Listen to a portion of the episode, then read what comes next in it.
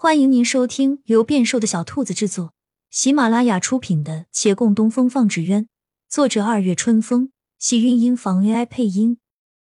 欢迎订阅，期待你的点评。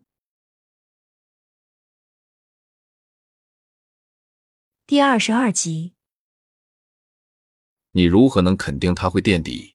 以往的签约竞会都是县令评判，县令大人一向是公正的，何况。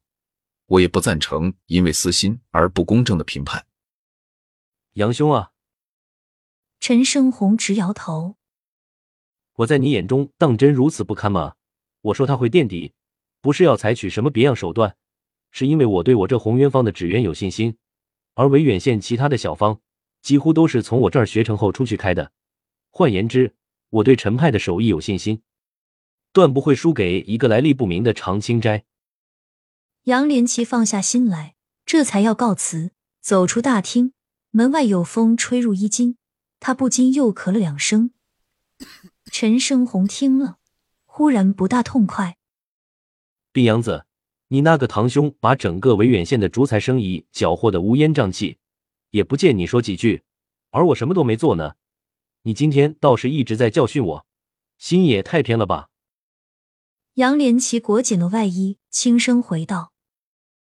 那是因为陈兄会听我这病样子的话。那我说你几句，你会听吗？他站住脚。陈兄有何赐教？你当真要你杨家家业落入外人之手？他沉默了片刻，笑道：“都是杨家人，如何算是落到外人之手？”对方只好翻了个白眼。你看，你要我听你的，但我的话。你就不听？那杨兄走好吧，不送。他说完，敷衍的拱了拱手，转身进屋了。杨连奇暗暗摇了摇头，慢慢往回走。病弱之身，命不久矣，何必还要争什么？他迎着风回到了雅香阁。出乎意料的，沈芊芊居然在院门等他。见他完好无损。沈芊芊松口气，跟着他一并走近，不住打量着他。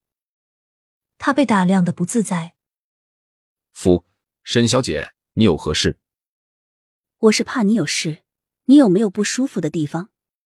还好。那便好。你可千万不要再像昨天那样，不然我会吓死的。沈芊芊抚着心口。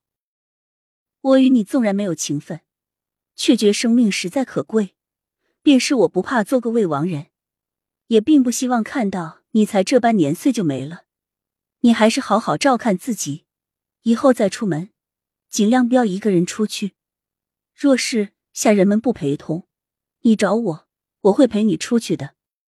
他说的信誓旦旦，豪气冲云霄。杨连奇的呼吸陡然一滞，默默看他被那“未亡人”三个字刺到了。他大可以一了浮生去，可是这还有个人呢，一个他八抬大轿娶进来的妻子，这个人往后要怎么办呢？他陷入这样的谜题中，不得不深思。后来大半个月的时间，他没有再出门，沈芊芊正好不用陪同。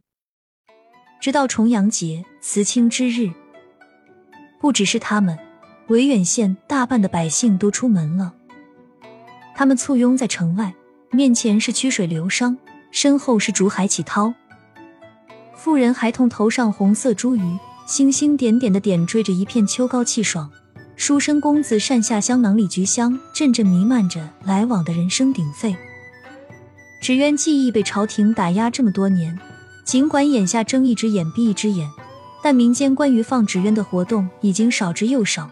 维远县是个特例，县令李大人支持纸鸢艺人。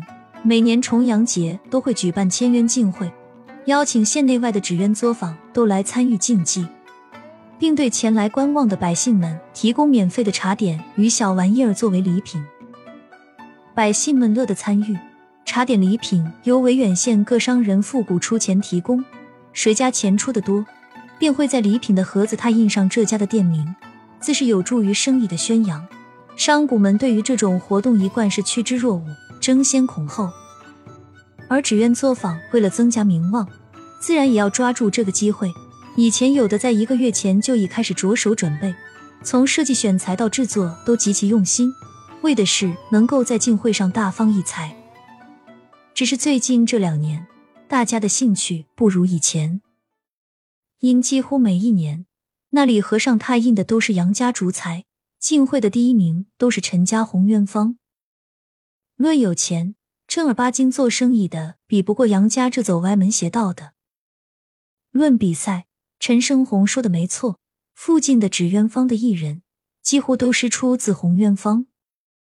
青出于蓝没那么简单，何况青出于蓝的也不见得会在这种场合当真要赢了老东家。